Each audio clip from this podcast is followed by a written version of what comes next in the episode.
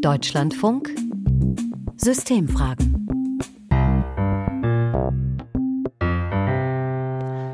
Der 27. Januar 2020, das war der Tag vor vier Jahren, an dem es den ersten offiziellen Corona-Fall in Deutschland gab. Und wenn wir auf die Pandemie zurückblicken, dann wissen wir alle, da gab es viele aufgeheizte Diskussionen um die Frage, wie soll der Infektionsschutz aussehen? Wie kann das laufen, da alle mitzunehmen angesichts auch der Belastung durch Maßnahmen? So war die Pandemie auch eine sozioökonomische Frage. Menschen mit weniger Geld hat es durchweg härter getroffen. Das zeigen heute viele Studien. Und genau darauf wollen wir jetzt in diesen Deutschlandfunksystemfragen zurückblicken, auf die Ungleichheit vor dem Virus. Mit Abstand und ohne die starken Emotionen von damals. Und wir, das sind jetzt hier im Studio Maximilian Brose. Hi. Und das bin ich, Katrin Kühn. Und wir machen das am Beispiel von ganz konkreten Menschen, Max, wie du in Leipzig getroffen hast. Und wir machen das am Beispiel eines Konzepts, das für viel Wirbel, ja, überhitzte Diskussionen gesorgt hat. Was die No-Covid-Strategie sagt, ist, wir brauchen eine Stabilität. Einen Lockdown-Hammer, eine Lockdown-Keule, wie du auch immer es nennen magst. Eben einen Lockdown, der den Namen auch verdient. Uns wird häufiger zugeschrieben, dass wir einen harten Lockdown äh, fordern. Ich möchte sagen, wir fordern einen klügeren Lockdown. No-Covid ist die Idee, dass wir aus einem Gebiet den Virus komplett entfernen wollen. No Covid. Das Konzept haben 13 Wissenschaftlerinnen und Wissenschaftler im Januar 2021 herausgegeben, also mitten in der zweiten Pandemiewelle damals, als gerade auch der Lockdown wieder verlängert worden war. Was stand damals in diesem No-Covid-Papier? Vielleicht sortieren wir das erstmal. Maximilian, du hast dir das alles nochmal genauer angeschaut. Genau, die wollten die Corona-Zahlen halt wirklich auf Null drücken. Und zwar mit einem mehrstufigen Modell. Und zuerst stand da erstmal ein Lockdown, bis die Inzidenz unter 10 gefallen ist. Und was heißt hier nochmal Lockdown, also in diesem No-Covid-Papier? Ja, das ist tatsächlich vergleichbar mit dem, was wir da auch gerade erlebt hatten, also zu der Zeit im Januar 2021. Da waren ja die Schulen, kulturelle Einrichtungen, das war alles geschlossen und möglichst viel Homeoffice sollte eben gemacht werden. Aber auch teilweise war Rausgehen nur mit einem triftigen Grund erlaubt und ähnliches. Aber bei No-Covid, da galt halt, bis die Inzidenz wirklich unter 10 gefallen ist, sollte dieser Lockdown so aufrechterhalten werden. Und das hatten wir ja während der Lockdowns in Deutschland damals damals nicht. Also das hätte wohl deutlich längere Zeit gedauert. Und danach war ein mehrstufiges Modell gedacht. Also ein Vorschlag war dann die nächste Stufe bis zu einer Inzidenz unter fünf. Da hätten sich dann maximal fünf Personen im Freien treffen können, nur systemrelevante Berufe vor Ort auf Arbeit gehen sollen. Ja, und Fernunterricht, das wäre ab der Klassenstufe drei in Schulen eingeführt worden. Und die letzte Stufe dann, wenn innerhalb von vier Wochen quasi keine neuen Fälle mehr auftreten, dann wird eine Stadt oder eine Region zur sogenannten grünen Zone mit wieder weitgehend normalem Leben. Aber mit Reisebeschränkungen zu den anderen noch nicht grünen, also immer noch roten Zonen. Und hier hätten Erfahrungen aus Neuseeland und Australien gezeigt, dass man so schnell die Inzidenz runterbringen könnte. Und ja, Impf- und Testkonzepte, die waren da zum Beispiel auch mitgedacht. Und medizinisch klingt und klang das ja auch total sinnvoll, die Ausbreitung eines gefährlichen Virus verhindern, vor allem wo es da gerade noch nicht genug Impfstoff für Millionen Menschen gab und ja vieles über SARS-CoV-2 auch noch nicht bekannt war. Aber da gab es auch eine soziale Seite in der Pandemie, Folgen von Maßnahmen. Also auch, wie unterschiedlich schwer wäre das umsetzbar gewesen? Abgesehen von anderen Fragen, wie Deutschland ist halt keine Insel. Also wie schwer wäre es für eine Familie im großen Haus im Speckgürtel einer Stadt gewesen und wie schwer für Menschen in kleinen Wohnungen? Taucht das auf in dem Konzept? Naja, das wird hier und da schon erwähnt. Und teils wurde es eben auch als Ziel genannt, dass man gerade diese Menschen, die mehr mit der Pandemie zu kämpfen haben, entlasten möchte. Aber das ist dann halt nicht so richtig ins Konzept integriert worden. Und das ist auch spannend, weil von den WissenschaftlerInnen, die das formuliert haben, da waren auch ProfessorInnen für Pädagogik, Politikwissenschaften und Soziologie dabei. Und ich habe auch mit einem gesprochen, nämlich mit Heinz Bude, der ist mittlerweile emeritierter Professor für Soziologie an der Uni Kassel. Und er hat gesagt, das Konzept, das sollte eben helfen, aus dieser Serie von Teil-Lockdowns und Teilöffnungen herauszukommen und dass sich viele damals ohnmächtig beim Umgang mit der Pandemie gefühlt hätten. Und auch, dass man dem Konzept eben mit Beteiligung von Menschen schaffen wollte, da irgendwie wieder rauszukommen. Und wir hatten natürlich auch einige Leute in der Gruppe, die Mediziner waren und die uns von ziemlich harten Verläufen auch bei jungen Menschen berichteten.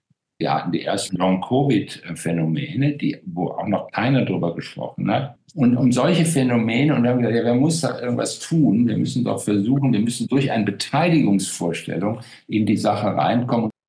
Also das war auch so ein ganz zentraler Punkt bei diesem Konzept. Die Leute sollten eben eigenmächtig etwas gegen Corona tun. Aber am Ende gab es dann richtig viel Gegenwind. Ja, den gab's, das haben wir auch schon gehört. Und damit hatte Heinz Bude tatsächlich auch gerechnet, hat er gesagt.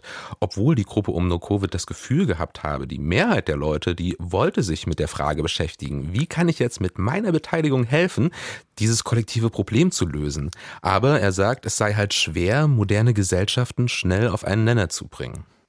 Wie man das schaffen könnte, also da gehen wir später noch drauf ein, was besser ginge. Erstmal aber dieses auf einen Nenner bringen. Wer ist denn der Nenner? Die Reicheren mit mehr Geld und größeren Wohnungen und Homeoffice-Jobs oder die anderen oder alle zusammen? Heute wissen wir ja deutlich mehr darüber. Sieht das denn jetzt Heinz Bude als Fehler an, dass das da nicht so wirklich differenziert wurde? Na, das sei eine schwierige Frage, sagt der Soziologe. Damals hätten sie einfach alle als Bürgerinnen und Bürger ansprechen wollen. Ich glaube, auch das ist die Ansprechformel, die man brauchen muss in solchen Situationen. Man muss die Bürger als Bürgerinnen und Bürger ansprechen und nicht als Repräsentanten von sozialen Gruppen.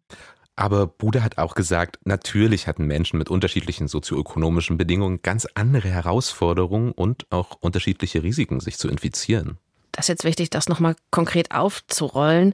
Wie klar kann man das sagen, dass Menschen mit schlechteren sozioökonomischen Bedingungen auch ein erhöhtes Infektionsrisiko hatten? Na, das zeigt sich auf größerer Ebene tatsächlich recht deutlich. Also da gibt es verschiedene Studien, die das etwa auf Länderebene angeschaut haben oder für bestimmte Regionen und auch schon sehr früh in der Pandemie. Aber auch wenn wir jetzt in die einzelnen Städte schauen, da gibt es auch mehrere Studien, die ab der zweiten Corona-Welle zeigen, ja, auch Stadtteile mit einem niedrigeren Durchschnittseinkommen zum Beispiel, die hatten halt höhere Inzidenzen. Und warum ist das so, diese Unterschiede? Kannst du uns das auch nochmal erklären? Ja, das geben diese Zahlen in den Studien jetzt nicht so klar her, aber ich habe mit einem der Hauptautoren einer dieser Studien gesprochen, nämlich mit Nico Dragano. Der ist Sozialmediziner am Uniklinikum Düsseldorf und er sagt, ein Faktor ist dabei wahrscheinlich die Größe der Wohnung. Je näher Sie dran sind an einer Person, desto höher das Risiko. Und je länger sie sich mit einer Person, die infiziert ist, die infektiös ist, also jemand anders anstecken kann, in einem Raum bewegen, desto höher die Wahrscheinlichkeit, dass sie sich anstecken. Da gibt es gute Arbeiten zu. Also gerade die Dauer, je länger sie sich in einem Raum aufhalten, scheint ein sehr wichtiger Faktor zu sein. Und da muss man einfach dann zwei und zwei zusammenzählen und äh, sieht halt eben, dass wenn viele Menschen auf engen Raum leben, die sich nicht wirklich sagen wir mal, separieren können, wenn eine Person infiziert ist. Dann, wenn man es noch nicht weiß, hat man trotzdem näheren Kontakt. Und dann, wenn man es weiß, ist es schwierig, in beengten Wohnverhältnissen sich tatsächlich dann voneinander fernzuhalten. Ja klar, und da macht es natürlich einen Unterschied, ob man jetzt zu viert in so einer 65 Quadratmeter Wohnung wohnt oder halt in einem größeren Haus. Da wurde ja tatsächlich auch, ich sag mal, hier und da darauf hingewiesen, aber das ist die Theorie und das andere ist dann die reale Diskussion, die reale Lage. Wie ist das, wenn man da selbst betroffen ist? Das hast du dir jetzt auch ganz konkret angeschaut und zwar in und um Leipzig bei verschiedenen Familien. Genau, und vielleicht fangen wir mal an bei einer Familie, die im Leipziger Speckgürtel wohnt, also in so einem kleinen Ort mit vielen Einfamilienhäusern. Also genau so ein Gebiet, wo Tragano jetzt sagen würde, hier hat man bessere Bedingungen, sich vor Corona zu schützen. Und da war ich dann bei Nadine, Christian und ihren beiden Kindern zu Hause. Also das ist so ein ganz typisches Einfamilienhaus mit Garten, zwei Etagen, unten Flur, Gästezimmer, große Wohnküche. Oben dann Bad, Schlafzimmer und die beiden Kinderzimmer. Und das hat zum Beispiel auch geholfen, als dann Nadine und ihre Tochter Corona hatten. Deshalb haben sich die Männer die obere Etage geschnappt und wir Mädels die untere und haben so versucht, wirklich so ein bisschen für Isolation zu sorgen. Letzten Endes hat es unser Sohn dann doch bekommen, aber mein Mann blieb verschont, zumindest beim ersten Mal.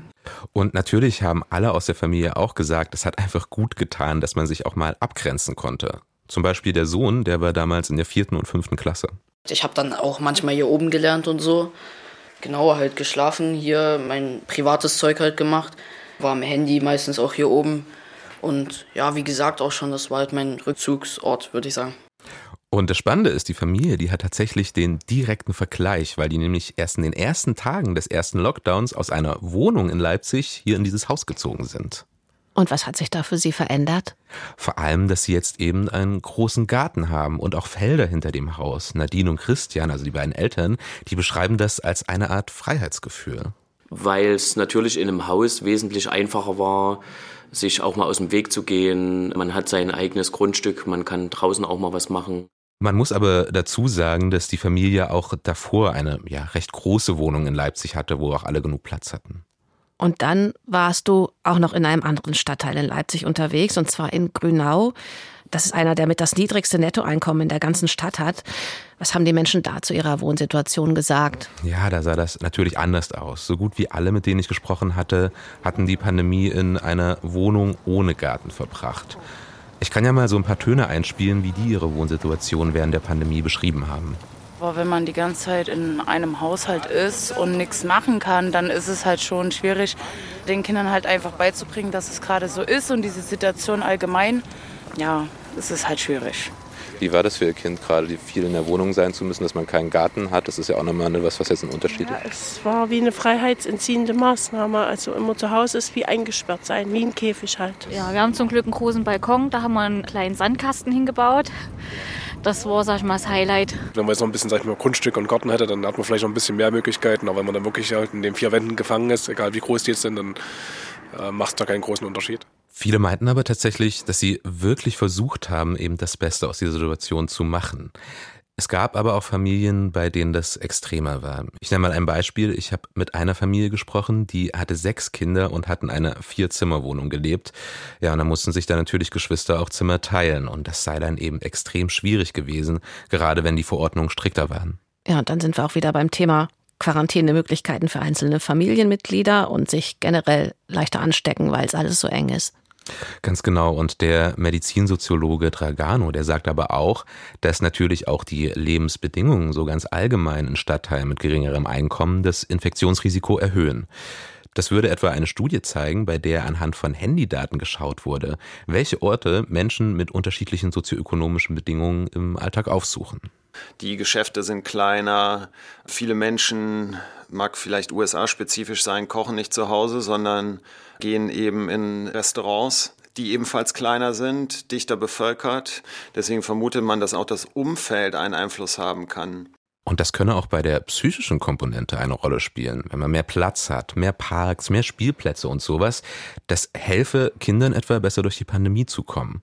Und es gibt noch einen Faktor, der in den Studien immer wieder als Erklärung auftaucht, warum eben sozioökonomische Faktoren auch darüber entscheiden, wie hoch das Ansteckungsrisiko ist. Und zwar, was ist das für einer? Die Arbeit während der Pandemie. Schauen wir mal wieder auf die Familie im Leipziger Umland. Christian, der arbeitet bei der Stadt und Nadine in einem Medienhaus. Mein Mann und ich, wir haben das große Glück, dass wir beide in dieser Zeit im Homeoffice arbeiten konnten, wofür wir sehr dankbar sind, weil wir trotz allen Herausforderungen ja zumindest versuchen konnten, dem gerecht zu werden. Also für die Kinder da zu sein, sie zu unterstützen und sie eben nicht allein lassen zu müssen mit dem, was die Schule dann auch gefordert hat. Das große Thema Kinderbetreuung also. Ja klar, das geht aus dem Homeoffice besser. Aber es geht dann ja auch um Kontakte, die ich sonst auf der Arbeit eben habe, wenn ich wohin muss. Oder wenn jetzt meine Kinder in die Notbetreuung müssen, wenn es die denn gab. Das ist ja auch ein Punkt. Genau, und da ist eben Nadine auch total froh, dass das nicht so war, eben genau bei diesen epidemiologischen Faktoren. In Grünau und anderen sozioökonomisch benachteiligten Stadtteilen, da ist das eben für viele Familien nicht möglich. Das zeigen auch Studien, dass Menschen eben in diesen Gebieten häufig in Berufen arbeiten, wo man dem Virus stärker ausgesetzt ist. In Grünau habe ich mit Leuten gesprochen, die im Sicherheitsgewerbe gearbeitet haben, als Reinigungskräfte, als Krankenschwester. Und der Sozialmediziner Tragano, der sagt, mittlerweile wisse man, dass zu Beginn vor allem Menschen im Gesundheitssystem sich auf der Arbeit infiziert haben. Das ändert sich aber mit dem Lauf der Pandemie und plötzlich sehen Sie, dass es andere Berufe sind, Reinigungsberufe, Sicherheitsbranche und etwas, das wir schon relativ früh vermutet haben, Menschen im Produktivsektor. Denn wo arbeitet man, wenn man in der Produktion arbeitet? Eben in größeren Hallen. Man trifft Leute. Und wir sehen dann, dass plötzlich diese Berufe ein höheres Risiko hatten, während das Risiko im Gesundheitswesen zurückgeht, weil dort halt eben auch konsequente Schutzmaßnahmen ergriffen wurden. die höchstwahrscheinlich in Branchen, die etwas sagen wir, gesundheitsferner sind, eben nicht so konsequent umgesetzt wurden. Und tatsächlich haben mir auch einige erzählt, dass sie eben genau bei solchen Jobs Corona mit nach Hause in ihre Familien gebracht haben. Es gab aber auch noch Geschichten, wo Menschen erzählt haben, dass sie eben durch Corona ihren Job verloren haben. Dadurch, dass der Partner durch Corona-Zeit seinen Job verloren hat, nicht das volle Gehalt bekommen hat, hat man dann natürlich noch mehr Ausgaben gehabt. Man hat halt mehr bestellt und man muss ja trotzdem dann das andere bezahlen, wie Miete und Kindergartenplatz. Ne? Die sind ja alle darauf angewiesen, auch trotzdem auf das Geld. Ähnliches haben mir auch andere Familien erzählt und ich habe auch mit einigen gesprochen, die vor der Pandemie schon arbeitslos waren und dann auch in der Pandemie keinen Job gefunden haben. Und wie sah das dann aus, wenn jetzt ärmere Menschen das Risiko haben, sich eher anzustecken? Hatten sie dann auch ein Risiko, schwerer zu erkranken? Ja, das zeigen inzwischen einige Studien tatsächlich, etwa von Nico Dragano, der hat das anhand von Krankenkassendaten untersucht. Mit dem Ergebnis, Menschen in Langzeitarbeitslosigkeit, die hatten eine höhere Wahrscheinlichkeit, bei einer Corona-Infektion ins Krankenhaus zu müssen. Und genauso auch ihre Kinder. Und eine andere Studie auf Basis der gemeldeten Todesfälle, die zeigt, dass die Sterberate in benachteiligten Regionen Anfang 2021 um 50 bis 70 Prozent höher lag. Die Gründe, die sind hier tatsächlich komplex, also etwa Vorerkrankungen können da eine Rolle spielen, die in dieser Gruppe häufiger vorkommen. Dazu kommt aber auch der Zugang zu gesundheitlicher Versorgung. Das hat mir zum Beispiel eine damalige Arbeitslosengeld-II-Empfängerin erzählt. Ja, na, die Tests, also die gingen schon tief in die Tasche. Wenn man dann schon Corona hat, muss man dann halt auch wirklich wöchentlich testen. Und bei uns war es dann halt so, erst hatte ich meine Tochter, dann meine andere Tochter. Also dann brauchten wir schon wirklich ich glaube, in einer Woche bestimmt vier Tests oder so. Und das ist schon heftig gewesen. Und klar, es gab ja in der Pandemie auch irgendwann die Möglichkeit, kostenlos ins Testcenter zu gehen. Aber auch davon hätte es in Stadtteilen mit einem geringeren Einkommen weniger gegeben, sagt Tragano. Und jetzt fassen wir das alles nochmal zusammen. Wohnung und Wohnumfeld, Job bzw. Erwerbslosigkeit, all das hat Einfluss auf das Risiko, sich anzustecken bzw. auch schwerer an Corona zu erkranken.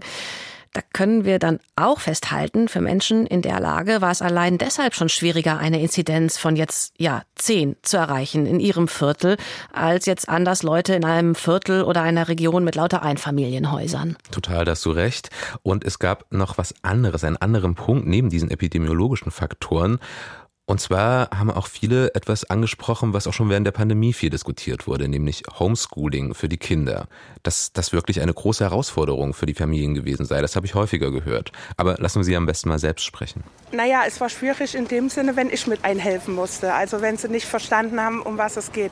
Aber meine beiden Großen, die da schon zur Schule gegangen sind, die hatten weniger Schwierigkeiten, Gott sei Dank. Von daher, es gibt natürlich Schüler, die brauchen dann ständig Hilfe. Das haben wir im Familienkreis so ein bisschen gesehen. Wenn man jetzt nicht viel hat, also da kann man nicht auf einmal einen Computer hinstellen oder was weiß ich nicht, das gab es dann alles schriftlich oder zumindest per Hand geschrieben. Es war auch Stress pur für mich. Wir sind ja schon lange aus der Schule raus und wir kamen dann, weiß Gott nicht, wir dürfen auch da rein uns fitzen alles. Und das kann man jetzt in dem Ton ein bisschen schwer verstehen, aber die Frau sagt eben reinfitzen. Also das heißt, dass sie erstmal reinkommen musste, die ganzen Stoff verstehen musste und auch einiges nicht gewusst hätte. Für Nadine und Christian, die im Leipziger Umland leben und beide eine recht hohe Bildung haben, war Homeschooling und Job aber auch eine Herausforderung. Ich glaube, wir haben dann relativ schnell ein ganz gutes System gefunden. Mein Mann und ich haben uns abgewechselt bei der Beschulung der Kinder und ich habe mich eben eher auf die geisteswissenschaftlichen Fächer konzentriert und mein Mann hat die naturwissenschaftlichen gemacht. Und so ging das ganz gut auf, aber es bleibt natürlich eine Herausforderung, wenn man seinen eigenen Job auch noch achteinhalb Stunden am Tag machen muss. Und das ist jetzt das, was dir die Leute erzählt haben. Wie sieht denn die Studienlage dazu aus? Zeigt die das so auch? Naja, vielleicht erstmal, es ist schon länger klar, dass kulturelles Kapital mit Bildungschancen für Kinder zusammenhängt. Aber das wurde auch für verschiedene Länder in der Corona-Zeit gezeigt. Etwa für Deutschland in einer relativ großen Studie von, aus dem Jahr 2023. Die zeigt eben, auch in der Corona-Pandemie konnten Eltern mit mehr kulturellem Kapital und höheren Bildungsabschlüssen Kinder besser bei ihren Schulaufgaben unterstützen. Und offenbar gilt das auch bei der technischen Ausstattung. Darauf deutet zumindest eine Korrelation in den Daten hin zwischen technischer Ausstattung und der Möglichkeit eben, die Kinder zu unterstützen. Und das No-Covid-Konzept, wenn man das jetzt gemacht hätte, hätte diese ganzen Herausforderungen ja dann zumindest zeitweise noch verschärft. Wäre dazu denn jemand bereit gewesen von den Leuten, mit denen du gesprochen hast? Ja, nein, wahrscheinlich nicht. Also gerade bis die Inzidenz wirklich unter 10 gefallen wäre, das hätte ja wirklich längere Lockdowns bedeutet. Und die Leute, mit denen ich in Grünau gesprochen habe, die hatten mit unseren Lockdown-Zeiten schon echt zu kämpfen. Aber Zeit ist halt auch hier ein schwieriger Faktor, weil natürlich niemand weiß, wie schnell wir die Inzidenz auf 10 bekommen hätten, wenn wir diese Teillockerung nicht gehabt hätten zwischendrin. Was aber klar ist, bestimmte Orte hätten es viel schwerer gehabt, so eine Inzidenz zu erreichen, wären also länger abgeschottet gewesen als rote Zone. Also sprich Leipziger Umland zum Beispiel auf, Grünau in Leipzig bleibt weiterhin zu. Das Abschotten hätte den Menschen in reicheren Regionen vielleicht sogar geholfen, weil eben weniger Austausch mit diesen roten Zonen da gewesen wäre. Und da kann man sich natürlich schon fragen, wie das halt für Menschen dann ist, so unterteilt zu werden, obwohl sie ja eine ganz andere Ausgangslage, ganz unterschiedliche Hürden hatten, aus diesen roten Zonen äh, rauszukommen und auf die anderen rauszuschauen. Die ganz große Frage ist dann aber ja, was könnte hier helfen? Was würden die Menschen brauchen, wenn man denn sowas machen will? Weil wer weiß, vielleicht müssen wir sowas ja nochmal diskutieren, weil ein neues Virus kommt und nicht schnell ein Impfstoff da ist. Naja, also sicherlich irgendwie erstmal eine Möglichkeit, wie man die Bezahlung sicherstellen kann für die ganzen Leute, die eben ihre Jobs nicht im Homeoffice machen. Das wurde im Konzept tatsächlich auch angesprochen, in dem No-Covid-Konzept. Ähm, aber andere Punkte, wie zum Beispiel Wohnraum, das ist total schwierig, das zu ändern. Wie will man einfach den Wohnraum größer machen? Und ich habe von Familien in Grünau auch oft gehört, dass sie sich eine bessere Unterstützung beim Homeschooling gewünscht hätten. Das wäre für einige echt essentiell gewesen. Aber das kann natürlich in anderen Stadtteilen ganz, ganz anders aussehen in Leipzig-Grünau habe ich zumindest gemerkt, viele da, die wollten alles andere als noch mehr Isolation. Denen waren unter anderem auch die Teil-Lockdowns viel zu extrem. Und ich habe auch von einigen gehört, dass sie eben keine Masken getragen haben und sich nicht haben impfen lassen und nach wie vor überzeugt sind, dass das auch der bessere Weg gewesen sei. Aber wir wissen ja auch, dass das jetzt keine Einstellung ist, die man bloß bei Menschen mit weniger Einkommen zum Beispiel antrifft, sondern das gibt es überall in der Gesellschaft. Also dann geht es zum einen um ganz konkrete Hilfe, die dann eben auch kostet eine Geldfrage ist das am Ende auch. Und es geht dann um Vermittlung von Informationen, von Infektionsschutzkonzepten. Ganz genau, so kann man das zusammenfassen. Und bei der Vermittlung, da hat Heinz Bude, der das No-Covid-Konzept mit entworfen hat, einen Ansatz angesprochen, der sich auch in dem Text des Konzepts, ja, so zumindest zwischen den Zeilen findet. Nämlich, dass die Kommunikation nicht über staatliche Stellen laufen soll die muss im Grunde über zivilgesellschaftliche Akteure laufen. Also die klassischen zivilgesellschaftlichen Akteure sind Kirchen, sind Quartiersmanagementstellen, sind auch Gewerkschaften. All das, was wir erst der Strukturiertheit der Zivilgesellschaft kennen. Im Grunde muss die Ansprechung eine Ansprechung der Leute untereinander sein und eben weniger von oben herab, aller der Staat befiehlt jetzt. Und das wäre tatsächlich für ein paar Leute, mit denen ich im grünen Auge gesprochen habe, auch ein möglicher Weg. Hier mal noch eine Antwort von einer Frau, die ich gefragt habe, ob es eben für sie leichter wäre, wenn Nachbarschaftsinitiativen, zivilgesellschaftliche Akteure und ähnliches diese Konzepte, diese Infektionsschutzmaßnahmen vermittelt hätten.